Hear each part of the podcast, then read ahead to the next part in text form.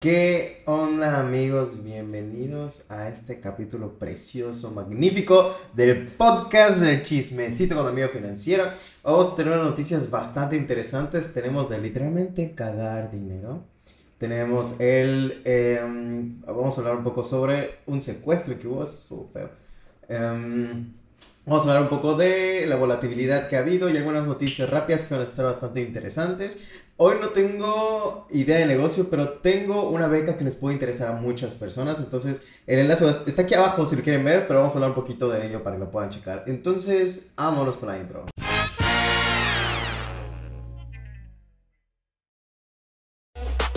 Oh, discúlpenme, siempre se me va, siempre se me va.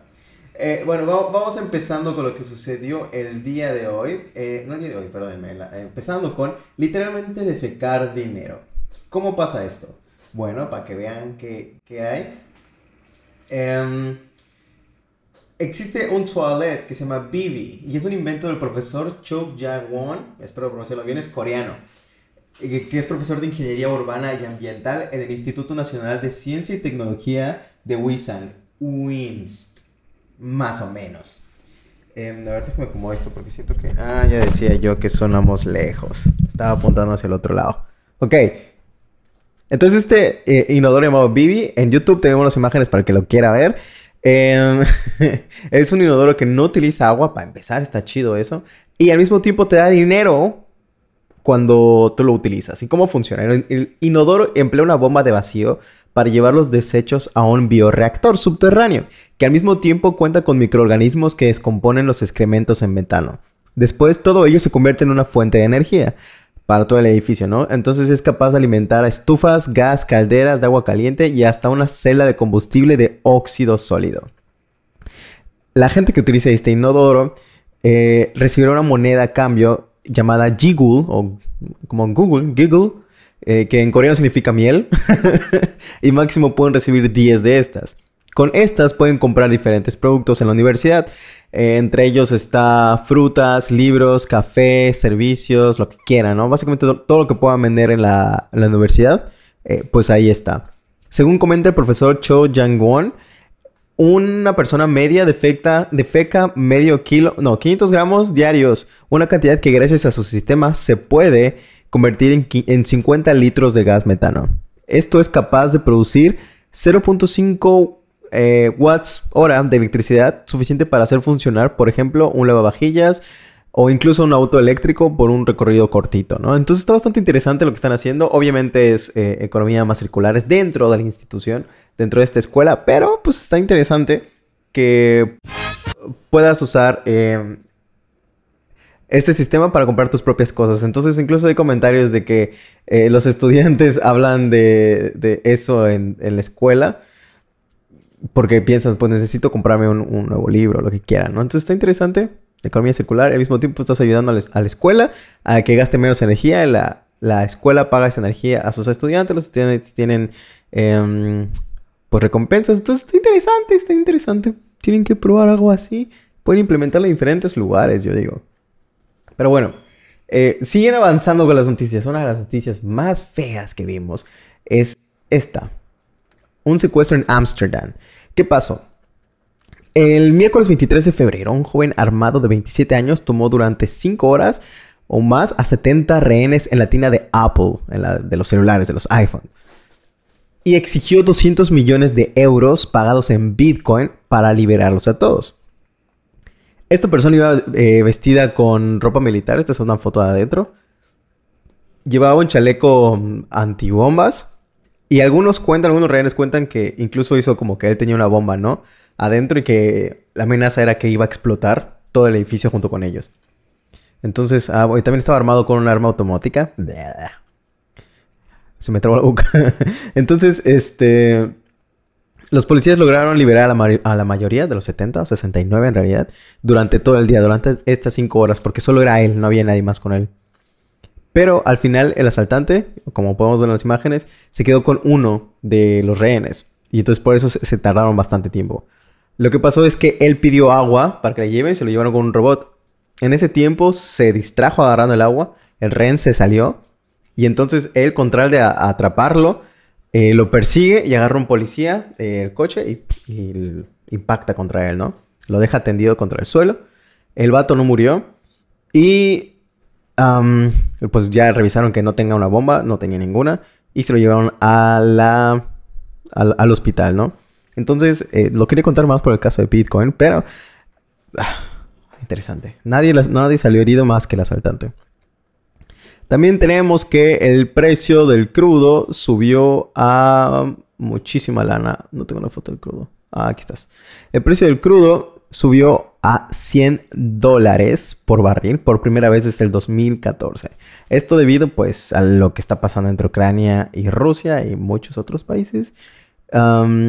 Entonces esto benefició a empresas como Chevron o Exxon, ¿ok? Estas empresas en la bolsa, viendo en la bolsa, aumentaron su valorización. No fue mucho, fue como 2% cada una, pero pues está interesante más porque obviamente el precio de la gasolina subió. Y mucha gente dice, pero ¿por qué si eso pasa en otros países? ¿Por qué me afecta a mí? Porque estamos en una economía global, muchachos. Economía global. Ah, bueno, este, les quería mencionar que tenemos el grupo de señales en el canal de Telegram. El link está aquí abajo. Ahí van a decir grupo de señales. Que es donde vamos a ver eh, posibles entradas y salidas para comprar criptomonedas y quizás acciones, no estamos seguros. Eh, lo pueden checar. Este acceso es gratis. Em, obviamente no es, eh, más deslindándonos. nosotros vamos a dar la información, pero no es recomendación inversión, es tema educativo, es como decir, oye, miren, nosotros vemos aquí que hay una entrada y es tu responsabilidad decidir si la vas a tomar o no. Por, porque pues es tu dinero, tú tienes que saber administrar tu dinero, ¿no? Um, entonces, la información está aquí abajo para que la cheques. También tenemos, ok, la volatilidad. Estando aquí, aprovechando, eh, vimos que cuando comenzó todas estas noticias, hubo una caída, ¿no? Llegando a los 34.287, hablando de Bitcoin exclusivamente. Llegamos a 34.800, donde hubieron bastantes entradas aquí. Eh, y en cuestión de horas, porque como puedes ver, esto fue a inicios del 24, según esta gráfica, obviamente. Eh, y de pronto subimos 16.14% en cuestión de horas, llegando a los 39.000 más o menos, ¿no? Y más adelante llegamos a los 40.000. Pero bueno, este, esto ha sido muchísima volatilidad. La gente creía que de aquí iba a ir más para abajo. Ahorita se está como que centrando, pero chances y baje. Eh, tenemos que, como ven, ahorita está bajando para acá. Este es el precio actual. Y obviamente hay indicación, indicadores hacia abajo, ¿no? Bueno, esto es sencillito lo que estamos viendo. Para que vean lo que está pasando con Bitcoin. Eh, no voy a hacer esto todos los, los, capítulos, solo quería hablar de eso en este momento. Eh, y bueno, también vemos que la Ok, eso está interesante. La inversión institucional en Bitcoin y las criptomonedas aumentó a 109 millones de dólares en la última semana. Más bien, aumentó 109 millones de dólares en la última semana.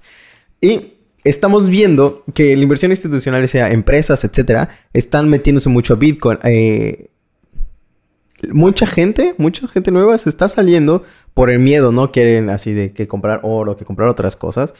Y vemos que incluso hay instituciones que de todas formas siguen apostando a Bitcoin como el futuro. Aquí vamos a ver a cinco empresas, las cinco con más Bitcoins actualmente, que están como ETFs en la bolsa, ¿no? Entonces están en la bolsa como Grayscale de Bitcoin Trust, están en Estados Unidos, que ellos quieren volverse un ETF, aún no lo son, estos son como que un fondo de inversión, más o menos.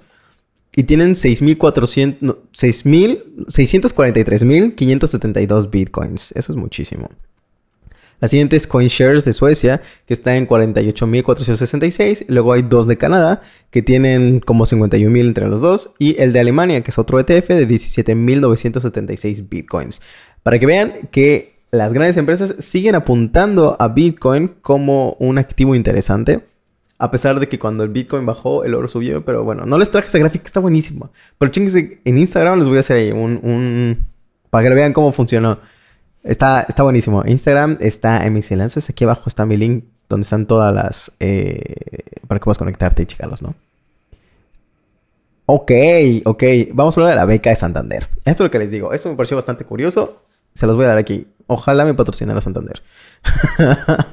está eh, Santander Becas. La, el, enlace está aquí abajo para que lo puedas checar. Y estas son inscripciones para... Eh, clases, más bien entrar a un curso de innovación para el futuro, ¿no? Entre ellas vas a ver algunas cosas sobre las programaciones, blockchain, etcétera, ¿no? Y esto está impartido por Bedu. Bedu es una empresa que educa a otras empresas y a pues la gente que trabaja en ellas, ¿no? Entonces está bastante interesante, pero vamos a checar un poco más sobre la beca. Eso es para todas las personas, ¿no? Eh, lo único, lo que tienes que notar más bien es que son siete meses, son cursos y hay cuatro mil becas. Cuatro mil personas pueden ganarse esto. ¿Y qué es? Es el acceso completamente gratis a los cursos, ¿no? Entonces, eh, necesitas obviamente pasar algunos requisitos, eh, como tu, RFC y todo esto. Mira, aquí están los requisitos que debes cumplir. Tu RFC, número de matrícula, si estás en una universidad. Eh, al parecer no es necesario estar en una universidad o empleado, así que puedes intentarlo. Tu identificación oficial, etcétera, ¿no? Exposición de motivos, que esta es una carta. Y pues te van a hacer una evaluación para ver si pasaste o no. Y entonces está interesante porque esto te va a dar un gran impulso para poder trabajar en estas empresas que apuntan hacia el futuro. Eh, Chécate el enlace está aquí abajo. es una oportunidad. Chicle y pega. Puedes tener este curso gratis para ti. Y obviamente cuando tengas este curso puedes entrar a trabajar a muchos lugares que paguen bien, ¿no? Bueno, seguimos con que el Banco Central, no, espérense, esta es otra. El Banco Central de Jamaica se prepara para lanzar este año su moneda digital, su CBDC. El, recuerden que las monedas digitales no necesariamente son criptoactivos o tokens, el primer ministro es Andrew Holness. Espera que en cinco años el 70% de su población adopte el llamado dólar jamaiquino. Entre tanto, en Rusia y el Ministerio de Economía evalúan permitir la minería de Bitcoin en regiones donde haya excelente energía eh, eléctrica, ¿no? Entonces, ya hay más países apuntando al dinero electrónico. La verdad es que ya, hay una forma alguna, ya existe el dinero electrónico, ¿no? Entonces, pero bueno, los CBDCs son una tecnología interesante. El, podcast pasado estuvimos hablando del de Estados Unidos, que hace como cuatro, no, 16 veces lo que hace Solana en cuestión de transacciones. Cuestión de, de que sea seguro y descentralizado, no lo sé. Bueno, tampoco Solana es tan descentralizado, pero bueno, otros temas por allá. Y existe, más bien, con el fin de bloquear los fondos recaudados en el apoyo del movimiento de Freedom Convoy, que ha pasado este año, el Freedom Convoy no quiero adentrar mucho en el tema, pero básicamente es que están hablando estos camioneros de los límites que se les imparte por la seguridad sanitaria del COVID entre las fronteras de Estados Unidos y Canadá, ¿no? Y algunos países europeos están comenzando a adoptar esta, esta manifestación. Entonces, esta manifestación recaudó fondos en crowdfunding, como en GoFundMe, que es una red para que te, den dinero para un proyecto en general, y en Bitcoin. Entonces, eh, Canadá, el gobierno de Canadá decretó una ley de emergencia. Mucha gente y mucha gente que defiende los derechos humanos estuvo como que, oye, bro, es una manifestación, no es tan grande, ya sabes, como para una ley de emergencia. Eh, no lo sé, pero bueno, todas las personas deberían ser libres de poder manifestarse, fuera cual fuera su decisión o su opinión al respecto. Creo que eso es lo más importante, ¿no? Lo que les permitió ampliar las normas de antilavado de dinero y contra el financiamiento del terrorismo para abarcar plataformas de crowdfunding. Es decir, estas plataformas que ellos usaban para tener dinero, las estaban bloqueando para que ellos no puedan retirar este dinero. Así como los proveedores de pago, incluyendo exchange de Bitcoin. Se envió una orden para que se congelara el dinero de las wallets de Bitcoin. Aunque la custodia de las personales no se puede, o sea, no pueden entrar. Entonces aquí es donde estamos viendo la seguridad de Bitcoin, ¿no? Obviamente en un exchange lo pueden cerrar. Lo hemos hablado en otros capítulos, en el caso de, de, Binance en Colombia, donde cerraron a como 300 cuentas y solo 16 han recuperado su, dinero, con cuentas de más de 50 mil dólares cada una. Entonces, en caso de los exchange, y siempre se los decimos, bueno, siempre se los digo, los exchange son para tradear un poquillo, pero no vas a guardar ahí todo tu dinero porque en una de esas el gobierno, tal cual Canadá, dice, ah, y lo van a bloquear. Pero si tu dinero te pertenece a ti, tú tienes las llaves y las claves, es tuyo, es tuyo y ya. Lo que pasó aquí en, Canadá, ¿no? Entonces, no había, no había forma de congelar ese dinero, no había ninguna forma de hacerlo. Aunque también bloquearon, o más bien pusieron una lista negra, 34 direcciones de Bitcoin. Eh, para que no puedan enviar dinero a instituciones financieras reguladas, ¿no? Como algunos bancos, etc. Interesante lo que pasó. Em, y bueno, última noticia. KuCoin Labs eh, saca como que un reporte anual de lo que pasó, ¿no? Esto está bastante bonito. Eh, por si lo pueden ver, tiene entre las primeras tendencias, los errores, lo que pasó. Perdón, hablaba, hablaba sobre los NFTs, el boom de los NFTs. Si va a haber una función de los NFTs en el futuro, recuerdo que tengo el curso de NFTs que es completamente gratis, donde hablamos más que solo de las imagencitas, sino de qué lo compone, qué onda con ellos, dónde podemos apuntar al futuro con ellos.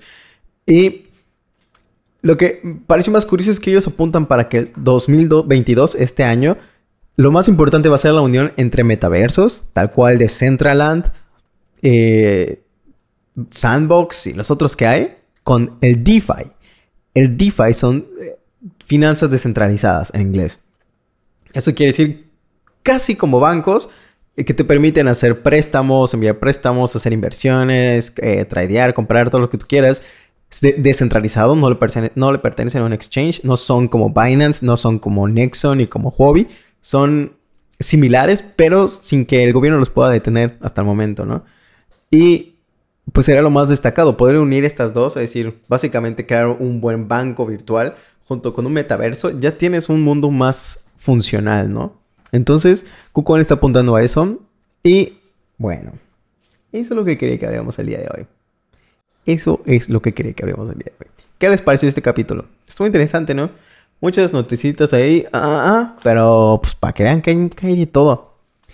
Me gustaría que si pueden compartirme ustedes aquí noticias que quieren que yo vaya contando, explicando o revisando para que les cuente bien a detallito, pues estaría chido. Recuerden que tenemos el, curso de NFTs gratis, se los recuerdo gratis, el enlace está aquí abajo. Este, y esto es para que puedan ver el proyecto que hicimos en NFT, por eso insisto, para que lo vean. Hay un proyecto de NFT ahí bastante interesante, hay una propuesta que les puede gustar y pueden entrar gratis a verlo, entonces no hay ningún problema. Hay solo tres capítulos en YouTube, el resto está en el curso, so ahí viene la, la carnita chida. Nos vemos en el próximo capítulo. Bye bye.